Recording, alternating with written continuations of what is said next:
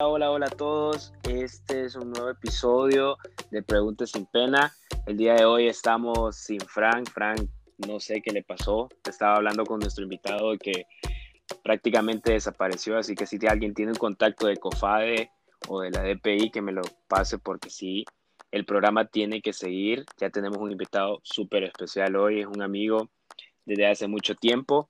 Vamos a atacar un tema que yo creo que se hizo de moda que es el tema de los freelancers o las personas, eh, digámoslo, si lo decimos en español, sería de, de trabajo libre o personas que están libres de cualquier horario y que ellos se mueven en su mundo o en su área de trabajo de forma independiente.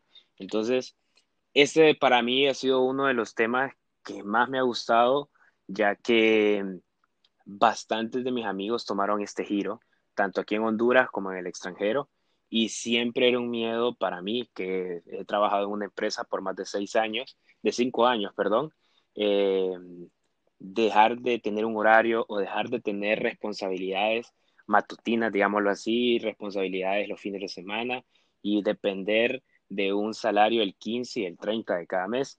Pero para no hacer largo todo esto y seguir hablando del tema, les presento al invitado de hoy, que es Luis Flores. Eh, bienvenido Luis, un gusto tenerte hoy. Eh, sos uno de nuestros primeros 10 invitados, así que bienvenido. ¿Cómo estás? Gracias, gracias. Gracias por la invitación. Ah, soy de los primeros 10 entonces. Sí, ah, ¿Algo tengo, de... tengo derecho a algo o no? Tienes derecho a una catafixia al final del programa. Va. Perfecto. Luis, ¿cómo has estado? ¿Qué tal te ha tratado la pandemia? ¿Qué tal te ha tratado toda esta nueva situación? Vamos a estar hablando un poquito más de todo lo que trata ser freelancer.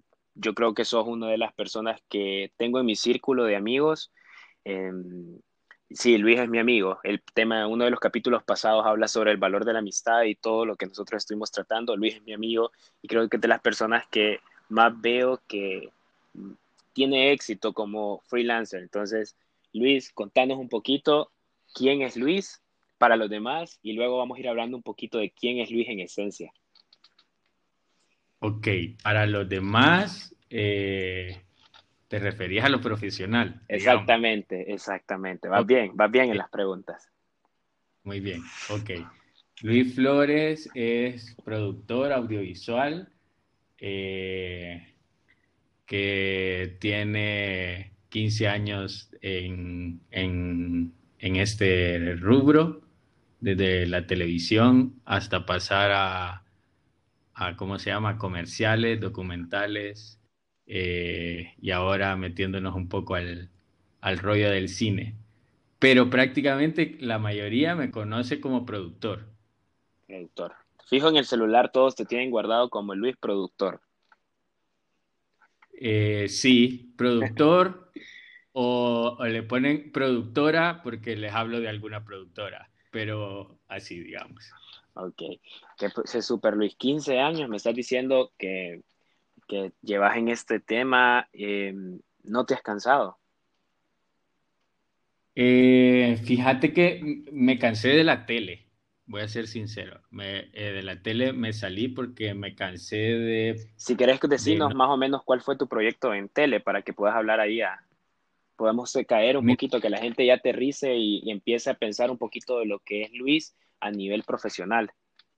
Ok, mira, yo comencé en la televisión eh, hace 15 años, eh, caí de pura carambola, digamos, ahí porque en realidad mi profesión, eh, o sea, yo graduado de la universidad, aunque no parezca, eh, soy diseñador publicitario. Entonces, cuando entré al, a Canal 30, entré como diseñador y ellos fueron los primeros en confiarme a un programa de televisión eh, que se llamaba Zoom. era un programa que era netamente de proyección al artista nacional eh, y después fui como creciendo en la misma empresa y me fueron dando programas un poco más complejos, eh, noticieros, eh, transmisiones especiales como elecciones, Después me convertí prácticamente en el productor general del canal, con los programas familiares como Café Caliente, noticieros, deportes, y después llevábamos un poco de todo, ¿me entendés? programas que ahora ya prácticamente no existen. Creo que el único que sobrevive eh, es Café Caliente en BTV, eh, que ya de tener unos, bien, unos 15 años por ahí el programa de estar al aire. Em, y después, eh, bueno, ahí estuve 10 años, hice de todo, porque hice transmisiones especiales, como te digo, eh, produje el Mundial del 2004, Brasil 2004 con BTV. Me dieron la oportunidad de transmitirlo, eh, de transmitir eh, ese evento, digamos. Me tocó irme a vivir a San Pedro como tres meses para poder desarrollar ese proyecto. hice elecciones, hice toma de posiciones, hice partidos, transmitíamos los partidos del Platense. o sea que Ponele que eh, hice un poco de todo. Y justamente eh, cuando me salí eh, fue un año donde todo esto se detuvo, ¿me entendés? Se detuvo un poco la producción en general en la televisión en el mundo, no solo en Honduras, sino que fue una, una situación como de crisis mundial eh, con respecto a la producción porque tenían que bajar presupuestos, etcétera, etcétera. Entonces muchos programas comenzaron a desaparecer. Eh, Creo que fue en la, en la, evolución donde aparecieron ya los youtubers, ¿verdad? Y el material ya no se estaba, ya era un poco más digital todo. Creo que es en ese tiempo, ¿verdad, Luis? Justamente inició ahí porque eh, eh, cuando se comenzó a, crear la proyección de, todo lo que era, no tanto los youtubers, sino que comenzó las redes sociales, Facebook, Instagram, eh, Twitter, etcétera, etcétera, comenzaron a ver de que tenían bastante poder, ¿me entendés? Eh, YouTube comenzó en ese momento, yo creo que youtubers en aquel tiempo han de haber sido pocos, pero no eran como tan famosos como ahora, ¿me entendés? Eh, pero, pero sí, obviamente fue como el inicio de, de, ¿cómo se llama?, de toda esta caída. Eh, y así comenzaron a caer todos los canales. O sea, a raíz de eso, todos los canales a nivel mundial comenzaron a producir poco. Eh, bueno, Televisa cerró telenovelas, noticieros, eh, eh, ¿cómo se llama? Series, igual pasó con Telemundo, Univisión, por decirte como cadenas internacionales conocidas. Y en, en, en, Honduras pasó exactamente lo mismo con todos los canales. O sea, yo creo que el único canal que se mantuvo con su programación y siguió creciendo un poquito fue HCH, eh, porque creían en, en, otra forma de crear proyectos, ¿me entendés? Eh, pero obviamente todas las, las, empresas que se dedicaban a esto comenzaron a bajar y obviamente uno ya acostumbrado, ¿me entendés?, a, a crear, a transmisiones, que todos los días era una locura, que tenías que salir un montón de equipos de trabajo a crear contenido, reportajes, que tenían viajes, eh, transmisiones de satélite, que, ¿me entendés? O sea, cuando vos te acostumbras a este movimiento, eh, cuando frenás te pega, te pega muy duro. Eh, a mí me pegó, a mí me pegó, me, me, me afectó, creo yo que hasta psicológicamente, eh, emocionalmente y, por ende tomé la decisión de poner mi carta de renuncia y salirme del canal sin saber hacia dónde iba, ¿me entendés? Solo puse mi carta y dije dentro de dos meses me voy eh, y ya, pero sin saber eh, cuál era mi futuro, ¿me entendés? Lo que sí sabía era que lo que estaba haciendo en ese momento no, no era lo que yo quería eh, profesionalmente y personalmente, pues, ¿me entendés? O sea, emocionalmente no era algo que yo quería. Era súper tedioso levantarse a las 6 de la mañana, alistarse, ir a trabajar y vos decías, pero ¿a, qué diablo voy a ir? ¿Me entendés?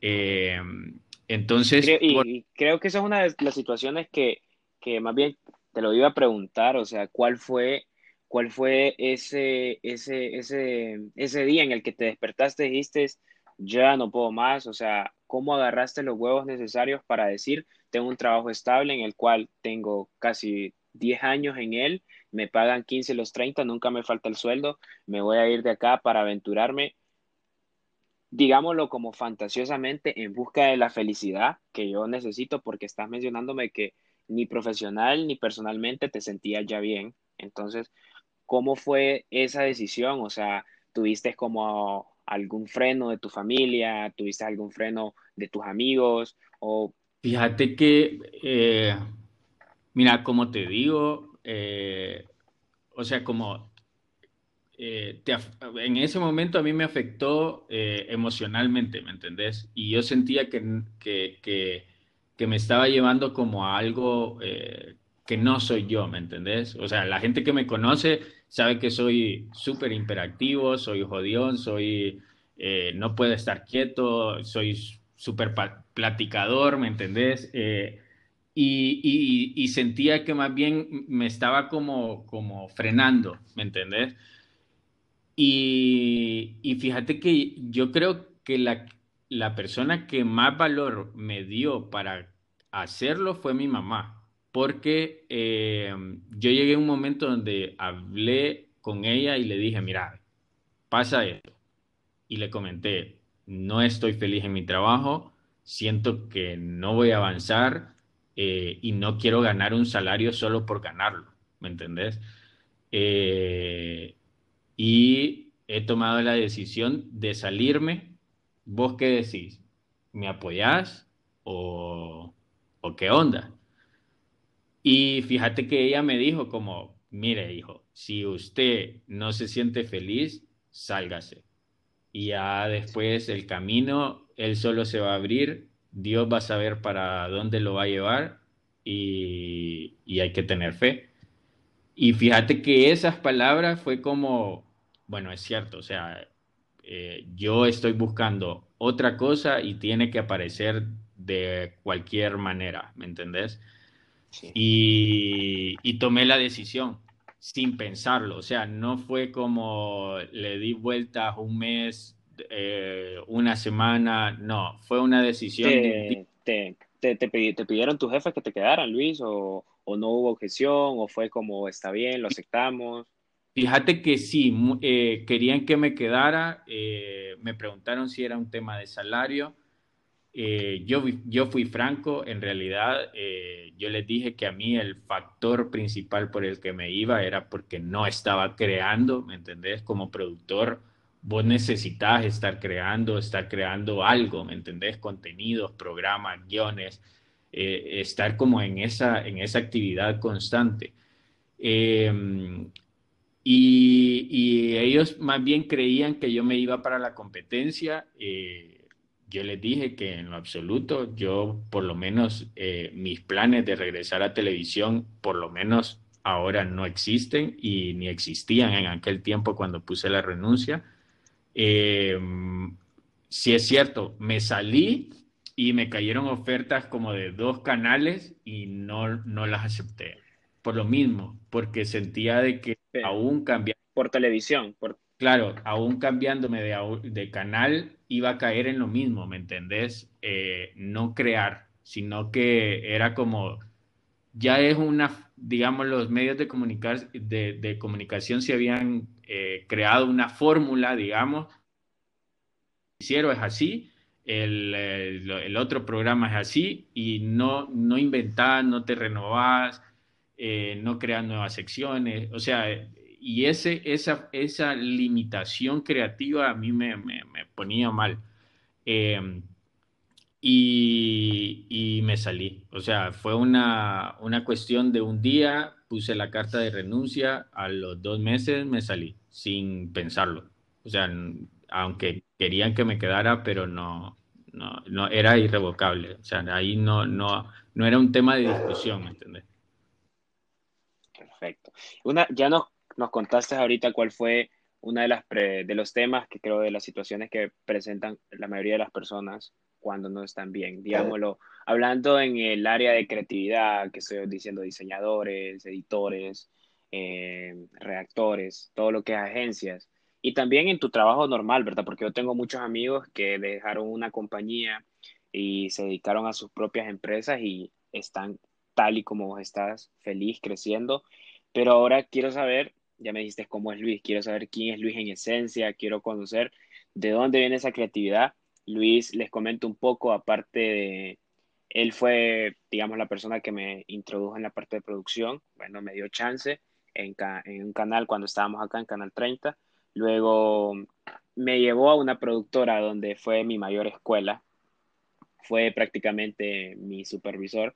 Entonces, Luis estuvo en televisión, después pasó a publicidad, pero Luis es una persona creativa, también tiene proyectos en televisión que, eh, a nivel visual, eh, pero queremos saber cómo, un, cómo una persona ya teniendo el objetivo, diciendo, va, soy libre ahorita, cómo planeas y cómo enfocas tus proyectos porque decís, tengo que comer, pero quiero crear cosas bonitas. Entonces, ¿cómo, decir, cómo armas tus planes? ¿Cómo armaste tu plan de acción?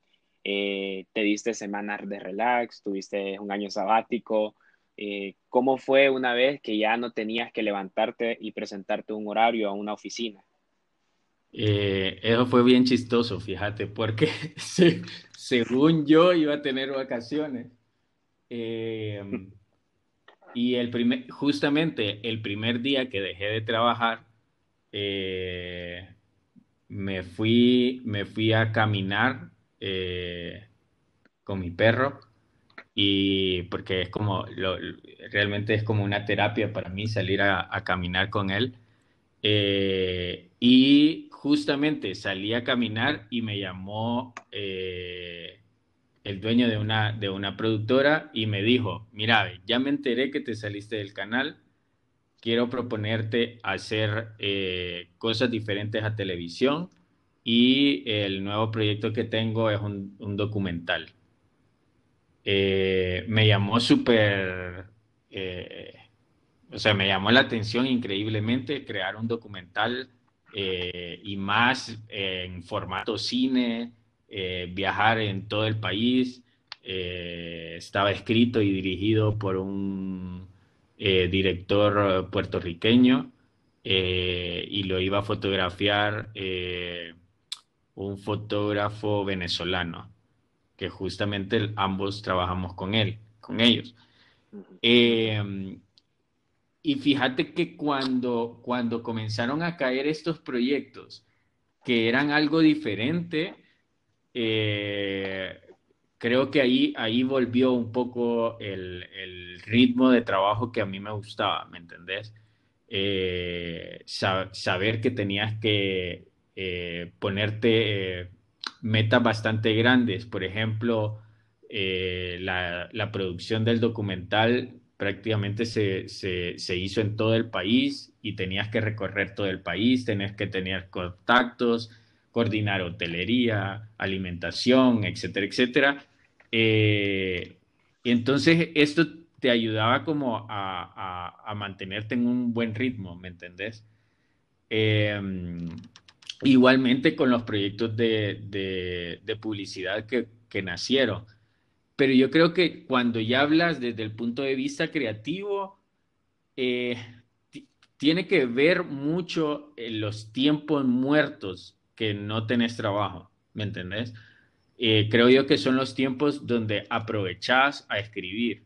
Eh, por darte un ejemplo, eh, justamente cuando inició la cuarentena por la pandemia, íbamos a hacer un rodaje para un comercial bastante interesante que, que, iba para un festival y se detuvo la producción. ¿me entendés? Y estuvimos como un mes sin hacer absolutamente nada y, en ese mes eh, aproveché para hacer otras cosas, ¿me entendés? A escribir guiones. Ahorita estoy haciendo, estoy eh, terminando unos guiones para una serie documental. Eh, escribí un proyecto para unas aplicaciones. Em, entonces, estos, como te digo, estos tiempos muertos donde puedes estar en casa tranquilamente, eh, son los que creo yo que más se aprovechan para crear, ¿me entendés? Creo yo que uno también tiene que aprender de a frenar, o sea, no solo acelerar, ¿me entendés? Sino que también hay que frenar, eh, hacer una pequeña parada a la orilla de la carretera, digamos, analizar cómo están las situaciones, pensar en nuevos proyectos y después volver a arrancar, ¿me entendés? Eh, porque si vos acelerás, acelerás, acelerás, acelerás, te desgastás, ¿me entendés? Artísticamente. Y ahí es donde creo yo que, por lo menos yo he aprendido a, aprovecharme de, de, estas, eh, de estos frenones, digamos, de trabajo como freelance, bueno, eh, muchos se han de identificar, ¿me entendés? Que tenés proyectos a veces uno tras de otro y de repente eh, hay 15 días que no tenés ningún proyecto, ¿me entendés? Sí, sí, y se podría decir, Luis, no sé, para que la, los que nos vayan entendiendo y aterrizando y cada quien, esto se trata de que saquemos todas las preguntas que por pena nunca lo, lo hacemos cuando estamos en una conversación se puede decir que el freelancer se pone su, salario, o sea, lo podemos decir así, Luis. Eh, mira, yo te voy a decir mi fórmula. Mi fórmula... Eh... Saquen papel y lápiz porque ahora Luis yo solo le puedo decir que tiene la fórmula para el billete, pues él anda bien, así que apúntenla. ojalá fuera para el billete, pero sí me sirve a mí como para tener un poco más de control. Eh, Mira, yo lo que hice fue sencillo. Saqué mi presupuesto de gastos eh, de la casa, digamos, todo lo que yo tengo, y me puse un salario base. Yo eh, creé mi, empresa, digamos, tiene su escritura, facturación, etcétera, etcétera. Hago mis cotizaciones normales y eh, cuando me pagan entra a una cuenta que es de la empresa, pero ese, ese dinero no es mío, ¿me entendés? Que ese es el mayor error de los freelance, creer que ese dinero es tuyo, ¿me entendés? Y ese dinero no es tuyo, el dinero es de la empresa. Y la empresa te paga a vos. Ahí es donde eh, eh, creo yo que hay como, como esa, esa ese, como, ese problema de, no saber distinguir lo del dinero. Porque, vaya, por ejemplo, te lo pongo así, alguien te paga, por darte un ejemplo, 10 mil pesos y vos decís, uy, tengo 10 mil pesos, hoy sí, papá. Y comenzás a gastarlo, entonces lo, lo gastás sin un control, ¿me entendés? En cambio, si vos decís, bueno, mi salario es de 8 mil empiras, por darte un ejemplo, de esos 10 mil, vos te pagás, estos son tus 8 Ahora, vos haces lo que vos querrás con esos ocho, pero el resto es de la empresa, ¿me entendés? Y ahí es donde tiene que haber una disciplina de el, del freelance. Eh, y esa creo yo que es lo más, lo más difícil, porque eh, creo yo que todos los que vivimos del arte Eh, manejar la parte administrativa es la más complicada porque no somos muy acorde a la administración, ¿entendés? A llevar cuentas, a facturar, a todo esto nos da como, como, como alergia. Estrés y ansiedad. Nos, nos da como alergia saber de todo este protocolo, ¿me entendés? Pero eh, tenemos, tenemos que aprender, porque al final y al, cabo un freelance es un emprendedor, ¿me entendés? Tenés que manejar tus cuentas, saber cuántos es tus ingresos, cuántos son, cuántos son tus egresos, eh, saber toda la parte de contabilidad, tener tu plan financiero. Y cuando oís todo esto, es como, nah, yo no me meto en ese macaneo. Yo cobro, me, Creo que yo me lo como y tú, ¿me entendés? O sea, y, eso es lo que pasa. Por ejemplo, ahorita está de moda la, vaina de la economía naranja. En todos lados sale, se escucha sobre lo de la economía naranja y que muchos organismos la están apoyando y todo lo demás. Y, creo yo que es una, si me preguntas a mí, es una moda, eh, porque la economía eh, naranja eh, siempre ha existido. O sea, nosotros, nosotros que vivimos actualmente de, de, ella, no es que nosotros la creamos, sino que nosotros somos parte de decenas de generaciones que han vivido de ella desde hace mucho tiempo, ¿me entendés? Correcto. Em, pero... Eh, Creo que puede, que puede ser una ola que la ola iba y como te, si te fijas, un surfista se sube, hay dos, tres y se suben unos nuevos y creo que lo que hacen es que la ponen trendy. Le dan un nombre bonito, después le hacen redes, aparte le hacen un manual de marca para que se mire bien y lo tratan de hacer popular. Creo que eso es lo que está sucediendo en la actualidad con la mayoría de los temas. Y yo ahorita una de las cosas que dice Luis es importantísimo. Yo no lo entendí hasta que una vez yo hablé con, creo que Luis me hizo también este comentario y otra persona. Yo aparte eh, tengo mi, mi, otra empresa, tengo, y yo lo que hice hasta lo que, hasta el punto en que yo vine y creé una cuenta especial para ella, porque yo no estoy establecido como empresa, porque todavía soy hago contrato, eh, emito contrato por honorarios, que muchos de los freelancers hacen eso, hacemos eso, porque es lo más fácil eh, por, la, por la cantidad de facturas que emitimos, por la, perdón, por la cantidad de, de, recibos que emitimos, por los montos que nosotros estamos cobrando. Yo tuve que hacer una cuenta y esa cuenta no tener tarjeta de débito, Luis, o sea, creo que fue mi mayor fórmula y no y hacerlo en un banco completamente distinto al que yo tenga acceso, porque fue mi disciplina para no tocar el dinero, como vos decís, que no es mío. Eh. Yo lo, ese, ese, esa, esa parte lo dejé, no sé si vos lo haces, en mi caso sí, porque yo eh, necesito equipo, yo lo utilizo para inversión y compra de, de, digamos, yo compré una computadora de sueldo de ahí, compré cámaras, compré luces. Eh, Mira, yo lo... Y creo que... Yo lo que, lo que hice, eh, mira, al principio yo cometí un error.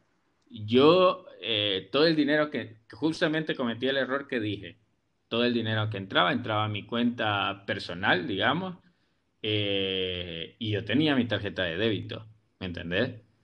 Y, y yo decía, pucha, me está yendo súper bien, tengo capacidad, etcétera, etcétera.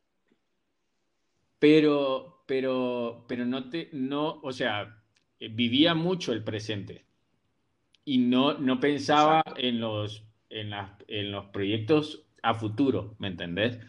Entonces, eh, hasta que topé, ah, eh, o, sea, topé y después tenía hasta ciertos problemas económicos, pero justamente eso me ayudó a, tener un poco más de orientación. Ahí, justamente ahí nace la cuenta una cuenta de cheques que yo decía como es ilógico tener una cuenta de cheques como para viejos. Hoy ya entiendo. Es, medio, de, es, medio, de, es medio de don, ¿verdad? Pero lo tenía que hacer. Pero lo tenía que hacer, porque sabes que es súper, ¿cómo te explico? Es un gran freno psicológico firmar un cheque, ¿me entendés? Porque es como, estoy firmando que saquen dinero de mi cuenta. Exactamente, sí. Es, el mismo freno que yo que creo para ustedes saben que para el éxito no hay una fórmula o para llegar hacia un objetivo no hay una fórmula. Yo creo que todos tienen acá sus su, opciones para cuando les pagan. Algunos se los depositan a la cuenta de algún hermano y de ahí piden, lo tienen en efectivo. Yo conozco a alguien que lo tiene abajo del colchón. Entonces, es una persona que solamente trabaja con efectivo pero porque dice que los bancos le jugaron mal una vez. Entonces, de eso ya hemos hablado, los bancos no te juegan mal, nosotros jugamos mal con la plata, pero al final creo que la disciplina que dice Luis y llegar a cosas ambiguas como crear una cuenta de cheques son eh, ingredientes para la receta en la cual vos te vas a formar como profesional, porque es bien bonito llegar al punto en el cual vos ya no dejas que jueguen con tu presupuesto, que creo que es una de las cosas más delicadas, ¿verdad, Luis? Cuando vos te dedicas de forma independiente a tu, a tu área, eh, ¿cuánto cobras? O sea, hasta el punto en que te, hace una semana yo le pedí a una amiga de los dos, Luis, que creo que nos llevamos súper bien, a Michelle, le pedí eh, un trabajo y ella me envió una cotización tan bonita que hasta yo me sentí mal de, de, y tan formal que hasta yo me sentí mal de haberla pedido por WhatsApp, ¿me entendés? Entonces, creo que es parte del crecimiento ya como, como profesional ir teniendo este cierto tipo de, digámoslo, de requisitos para trabajar o para decir cómo contratarte, ¿verdad, Luis? Sí, es que mira, creo yo que ahí el, freelance tiene que ubicarse a que eh, tu nombre, vos mismo sos tu empresa, ¿me entendés? Por ejemplo, eh, Luis Flores Alvarenga es una empresa, digamos, y se trabaja como tal, ¿me entendés? O sea, no, no es pensar de que, ah, estás contratando como eh, cualquier servicio, ¿me entendés? Sino que es al revés.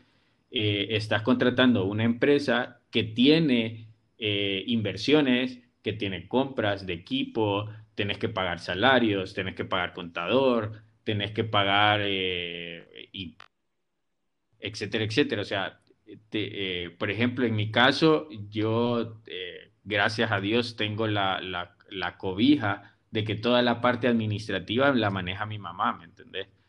Eh, y, eh, y, es, y ese es tu, digamos, lo que tal vez es tu roca que te sostiene y que tal vez en algún caso te frena, Luis, o es todo lo contrario. Ella te dice, ahí hay un poquito, podemos gastar, o cómo es la cosa. No, fíjate que eh, en realidad es de ambos. Creo yo que después como comenzás a agarrarle el, el feeling como al negocio y a cuidar tu dinero, ¿me entendés? porque en realidad... Pregunta seria, ¿le tiene sueldo tu mamá? Sí, sí, sí. Sí. Excelente. Eh, Para que miren, apoyen, apóyense entre familia, entre familia a veces siempre está la solución. Eh, vean siempre al que tienen al lado. Imagínense, Luis tiene su mamá, que ella es la encargada de sus cuentas. Qué mejor persona de confianza que tu mamá te, te pueda llevar todo eso, ¿verdad? sí, al final... Ahí, es donde creo yo que hay que tener como bien, eh, ¿cómo se llama? Hay que ser atentos a eso, ¿me entendés? Porque el dinero, así como entra de fácil, así se te puede ir fácil. Eh, y, la, y la cuestión es que vos tenés que tener como presupuestos, como toda empresa, vaya, por ejemplo, en el canal eh, yo tenía presupuestos mensuales y tenía presupuestos eh, anuales, ¿me entendés? Entonces, no me podía pasar de ahí. Eh, recordando todo esto que aprendí en el canal, lo comencé a aplicar a, la empresa como freelance y, y, comencé a hacer lo mismo. Nosotros tenemos un presupuesto anual, sabemos cuánto tiene que ganar, por ejemplo, mi mamá, cuánto tengo que ganar yo. Eh, al final de mes, cada uno se hace la transferencia y cada uno paga su salario y lo demás queda guardado, ¿me entendés? Porque, eh, ¿qué es lo que ha pasado? Por ejemplo, eh, en las, te voy a dar un caso, en las elecciones anteriores nos detuvimos dos meses, ¿me entendés? Completamente. No, no, no produjimos, pero nada, ni un diseño, ni un logo, absolutamente nada. O sea, no se facturó nada. Pero los gastos existían y los salarios existían, ¿me entendés? Y justamente si vos cuidas tu dinero para estos momentos, es donde eh, podés subsistir, ¿me entendés? Por ejemplo, ahorita con la, con la, con, la cuarentena nos pasó los primeros tres meses que, que prácticamente no tuvimos tanto movimiento como antes. Había, pero no era como el usual. Eh, pero después se comenzó como a reactivar en cuestiones digitales, en, ¿cómo se llama?, en crear contenidos, etcétera, etcétera. Eh, y ahí vuelve a, como reaformarse la, la, cadena de ingresos, ¿me entendés? Pero sí tenés que estar consciente de que, de que en cualquier momento te puede pasar, ¿me entendés? Puede ser un, un paro político donde vos no tenés ni la eh, no tienen nada que ver eh, eh, y te está afectando, ¿me entendés? Una pandemia te afectó y, te está, estás parado. como puede ser, qué sé yo, que se te arruinó la computadora y tenés que hacer otra inversión.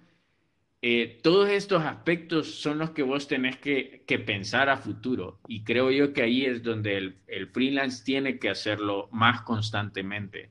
No solo pensar en el mes a mes que tenés que pagar una mensualidad de un alquiler o la luz, el agua, el teléfono, sino que también tenés que pensar a futuro eh, cómo vas a crecer, cuál es tu meta para dentro de un año, cuáles son tus servicios, cuál, cómo vas a ir creando otros nuevos productos y así sucesivamente, ¿me entendés? Eh, eh, todo es como una cuestión de que tenés que ir creciendo porque si vos te quedas solo con la misma entrada, es un poco difícil sobrevivir. Por ejemplo, en mi caso, yo comencé como freelance, como productor. Después comencé a meter ciertos proyectos de diseño, de diseño gráfico, después páginas web, después animaciones, eh, y así sucesivamente comencé a meter varios productos, ¿me entendés? Y ahí es donde esa variedad de cosas, si no te buscan por producir, bueno, de repente te dicen, bueno, necesito un logo o necesito eh, una animación, o fíjate que necesito que, eh, crear un evento en tal lado todos estos aspectos, cuando ya comenzás a, crear como ciertas experiencias de varios productos, después te respaldan, ¿me entendés? O sea, ya tenés un portafolio donde te llaman y te dice, fíjese que necesito hacer unas animaciones. Ah, sí, este es portafolio de animaciones, ¿me entendés? Eh, entonces, ese, esos aspectos es donde, donde uno tiene que pensar de no quedarse encasillado y, creo yo que me imagino que en alguno de tus, de, tus anteriores eh, eh, entrevistas lo han de haber dicho de que vos no podés tener solo un ingreso. Por ejemplo, en tu caso, vos tenés un trabajo fijo, pero también tenés los servicios de, digitales para, eh, ¿cómo se llama? Con la, con la productora de contenido digital entonces, eh, tener doble ingreso, digamos. Y esas, esas cuestiones son las que uno tiene que pensar, de que, por ejemplo, a mí se me para eh, la producción este mes por eh, un paro político, pero yo sé que el aspecto digital va a crecer, ¿me entendés? Y, y, voy a crear contenido para esta rama. Entonces, siempre mantengo que hay algo de ingreso. Y eso es lo que uno creo que tiene que pensar, de, de no solo estar como esperando de que el trabajo llegue, sino que tenés que reinventarte. Y creo que justamente lo que nos acaba de pasar con la cuarentena es un clarísimo ejemplo de que la reinvención no solo es una cuestión de cuarentena y de una pandemia, la reinvención tiene que ser siempre y anualmente, mensualmente o diariamente, ¿me entendés? Eh, tenés que, que estar pensando en eso, de ser eh, proactivo, de crear eh, nuevos productos, nuevos servicios y, darle otras opciones y otras soluciones a problemas de tus clientes, ¿me entendés? Exacto. Y creo que es eso hasta a nivel personal, Luis, o sea, tenés que pensar de que al final, sea cual sea tu puesto, o sea, para aquella persona que está en una agencia, eh, fijo, la gente que está en agencia nos está escuchando en su cubículo, ¿verdad, Luis? Porque ellos salen hasta las 11 de la noche. Es normal. Entonces, sí, los de agencia sí son. Pero al final, si vos estás ahí, si estás eh, ya como freelance y todo, creo que es tiempo de que al final no importa una cuarentena, no sé qué es lo que está pasando en el exterior ahorita, no sé si es para bien o para mal. Personalmente tenés que reinventar, reinventarte, si no quedar, estar en la zona de, confort, que creo que eso es uno de los podcasts que está más gastado y que está, ya te han dicho mil y un formas de cómo salir, pero creo que para mí, Luis, la, la necesidad es una, la necesidad de tener un ingreso extra que a nadie le cae mal cuando te llaman y te dicen te ofrezco este dinero por este proyecto, creo que más bien lo miramos bien, ¿verdad, Luis? O sea, nos alegramos. Sí, ¿sabes qué es lo que pasa? Que yo creo que eh, eh, creo que es una cuestión, si me preguntas a mí, creo que tiene que ver con algo cultural desde el punto de vista que tradicionalmente eh, te han educado, por ejemplo, te han educado para ser empleado en primera. Exacto. Y eh, hasta ahora es que viene comenzando a educarte como para ser emprendedor. Pero, por ejemplo, en mis tiempos a mí me educaron para ser empleado, para entrar a las 8 y salir a las 4. Eh, entonces, si te educan así, es como, ok, solo, solo puedo tener un ingreso, ¿me entendés? O sea, no ves más allá, porque toda tu universidad, todo tu colegio lo viste así, ¿me entendés? Y de repente cuando salís es como, como que ves todo un panorama completamente diferente y vos decís, pucha, lo que me estaba perdiendo. ¿Me explico? Y ahora... Es una, de es una de las cosas, Luis, que también vos sentís que estabas, o sea, a nivel personal, cambió tu vida una vez personal. No vamos a hablar nada de Luis, que es productor, ni Luis director, ni Luis escritor, sino a nivel personal, cambió tu energía, cambió tu aura, tus vibras, o sea, el, Luis, digamos, lo que se conecta con su entorno, cambió a liberarse eh, de, un trabajo, digamos, en el cual te sentías atado. Y no hay que menospreciar de, la, de donde te serviste tanto tiempo ni donde recibiste una escuela, sino que más bien hay que agradecer y el hecho de soltar y crecer, porque eso es lo que hiciste. Sí. ¿Cambió algo para vos a nivel personal? Sí, sí, completamente. Eh, mira, yo, por ejemplo, vivo mil veces agradecido con mis jefes y, por darme primero la confianza de entrar eh, completamente eh, sin saber, sin experiencia, sin nada, entrar al canal. Eh, me dieron la confianza y, me dieron las herramientas para ir creciendo tanto en diseño y en producción. creyeron bastante en mí y obviamente les agradezco infinitamente y ellos a pesar de todo esto, de que salí del canal y toda la cuestión, todavía mantenemos la relación eh, de trabajo porque son clientes míos también. Ahora, em, imagínate que, que las vueltas de la vida, o sea, yo conozco, creo que sos de las personas que siempre mencionan esto, que al final tus jefes terminan siendo tus clientes. ¿Por qué? Porque algo que mencionó Luis ahorita, te está formando como marca personal que es otro tema que nosotros siempre hablamos, eh, o que hablan bastante en podcast, perdón, que al final crear tu nombre y un estatus, saben quién sos, saben que te tienen que dejar ir, o sea, como empleado, pero al momento de tener un proyecto y una necesidad, ellos no dudaron en llamarte, ¿verdad, Luis? Claro, es que, eh, y, y, y, sabes que lo otro, que creas un vínculo, o sea, cuando, cuando con el cliente, cuando vos tenés un cliente, tenés que crear un vínculo, ¿me entendés? Y es como un, digámoslo así, es como un matrimonio. Comenzás a conocer qué le gusta, qué no le gusta, eh, eh, sabes cómo enamorarlos para que te acepten una idea, eh, o sabes por dónde irte o qué decir para que te acepten algo, una propuesta o lo que sea. ¿Me entendés? Entonces, yo lo relaciono mucho como, yo no soy casado, pero lo relaciono con el matrimonio, ¿me entendés? Que, que, ¿cómo se llama? Que es una cuestión, que es un lazo que vos tenés que crear y que tiene que haber confianza de ambos lados. Lo que pasa es que, por ejemplo, los freelance eh, a, veces cometemos un error eh, y me incluyo porque yo creo que lo cometí en cierto momento al inicio. Es como, como fíjese que yo no sé cuánto cobrar, de cuánto pagar por eh, tal servicio, por un video, por ejemplo. Y vos decís, mmm, esta no sabe ni idea y me voy aquí, ¿me entendés? Y tal vez inflas un poco el presupuesto y vos decís, bueno, voy a ganar un poquito más, ¿me entendés?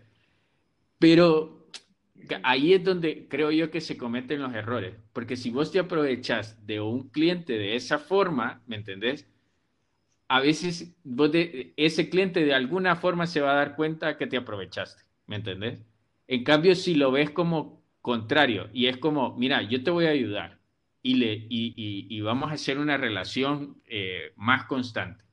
Te voy, a, te, voy, a, dar este precio, pero en los siguientes proyectos vamos a ir eh, trabajando, bla, bla, bla. Entonces, creas ese aspecto de, de, de relación, ¿me entendés? Y entras en una confianza de que el cliente te paga a vos, porque hay muchos clientes que no te pagan, pero Exacto.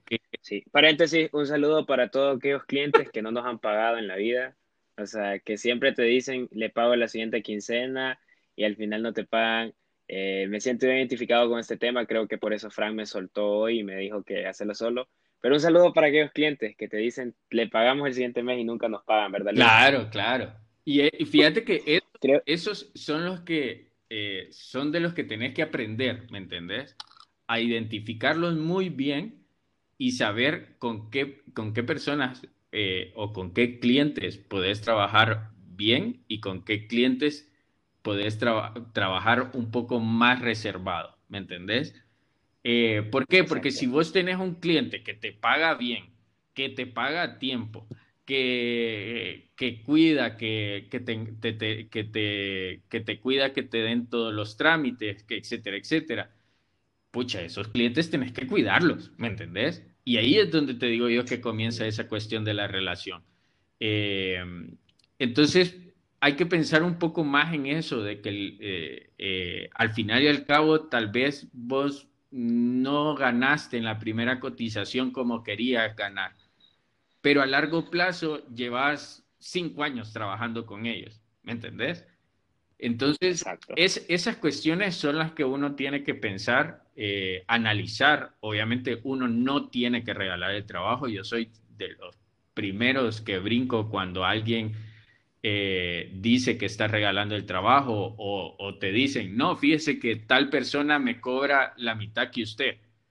Pues te está regalando el trabajo porque por lo menos eh, hay, que saber, hay que saber costear tu, tu trabajo, saber cuánto le estás invirtiendo, saber el equipo que estás utilizando, eh, el esfuerzo que vas a hacer, la creatividad, etcétera, etcétera. Entonces, tenés que, que saberte costear y justamente eso también eh, son de los aspectos que yo creo que ahí es donde la economía naranja creo yo que debería de invertir, ¿me entendés? En capacitar a todos los, eh, de todos los que vivimos del rubro del, de las artes a saber eh, todos estos aspectos administrativos, ¿me entendés? Porque yo creo que los fracasos de las personas que nos dedicamos a, a las artes, ya sea gráficos, animaciones, audiovisuales, fotos, etcétera, etcétera, creo que son por aspectos más administrativos que aspectos de talento. Sí, al final, al final de cuentas, hay mucho talento. Yo la verdad estuve un tiempo rodeado de esta comunidad, en los últimos años me he alejado, pero siempre que veo el talento, producciones y, extraño esas bellas madrugadas, ¿verdad, Luis? De trabajo en las cuales no dormís y quedás con ganas de estar en tu casa. Eh, hay tanto talento, digamos, si hablando de Tegucigalpa y San Pedro Sula, que son las locaciones donde hay más productoras, eh, hay mucho talento. Y al final, como vos decís, la mayoría de las personas que conozco eh, tienden no a, yo no diría que, que a gastar su dinero, pero pueden que están viviendo un presente, que tal vez vos ya pasaste por esa etapa, Luis, es como toda etapa en crecimiento en el cual vivís el presente y decís, ah, ok, me pagaron por tres días de trabajo 15 mil pesos, mm. pero ¿cómo estarán ahorita en este tiempo de pandemia? Ahora. Peor experiencia, Luis, mi más triste. Mira, eh... en la cual, en la cual formaste un nuevo hábito, digámoslo así, para que, para que saquemos siempre de lo negativo. Yo estoy en pro de buscarle algo nuevo tuyo en el cual ya no digas, sí fue malo, pero soy mejor gracias a eso. Ok, yo creo que fue eh, hace como dos años, eh, hubo un parón de, estos de publicidad que les menciono, eh, completo, o sea, se paró todo, se paró toda, todo, todo lo que tenía que ver con publicidad se detuvo, producción, digitales, eh, y fue una cuestión como sumamente rara. Solo se, se, detuvo de la nada y se detuvo como dos meses, algo así. Yo entré como en una cuestión así como, ¿y ahora qué hago? ¿Qué, qué es lo que qué, tengo que hacer? Etcétera, etcétera. Eh, y el hábito que nació ahí justamente fue ese que te menciono, que ahora me despierto a las 5 de la mañana eh, hacer eh, miles de cosas. O sea, todo lo que tenga que ver desde el aspecto creativo y, de mejoras y de renovaciones y de servicios, productos, etcétera, etcétera, eh, han nacido a las 4 o 5 de la mañana. y gracias a que caí en esa, digámoslo así, como depresión y ansiedad en ese tiempo, eh, nació, eh, leí un artículo donde muchos de los grandes empresarios del mundo eh, comienzan sus labores a las 4 o 5 de la mañana. Y me pareció bastante interesante y, y lo inicié.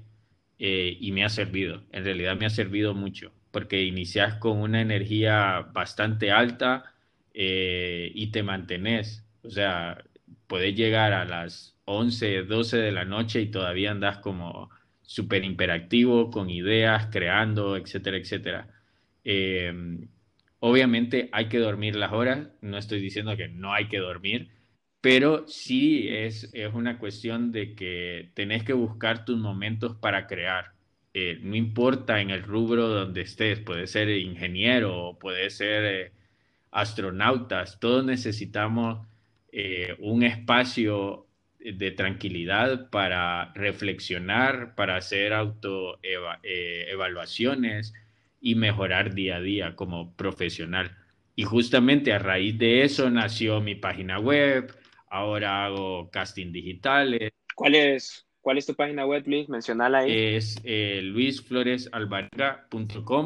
Eh, ahí está. Contrataciones, Luis, alguien te quiere contratar, que ¿Qué tal que alguien quiera hacer un comercial con vos, una chava, tal vez el amor de tu vida? O no lo tenés que dejar ir y aprovechar la oportunidad. Eh, bueno, ahí en la, en la página encuentran toda la parte de información, de contactos. Eh, y en las redes sociales eh, me pueden encontrar igual en Facebook como Luis Flores Alvarenga y en Instagram igual como Luis Flores Alvarenga. Perfecto, Luis. Luis, solamente nos queda hacer una dinámica que no hice al inicio, así que quiero que la hagamos porque la hacemos siempre con cada invitado. Hoy Fran se murió, pero la vamos a hacer al final con vos. Se murió mm, mentalmente, eh, digámoslo así, en, espíritu, porque se nos fue prácticamente.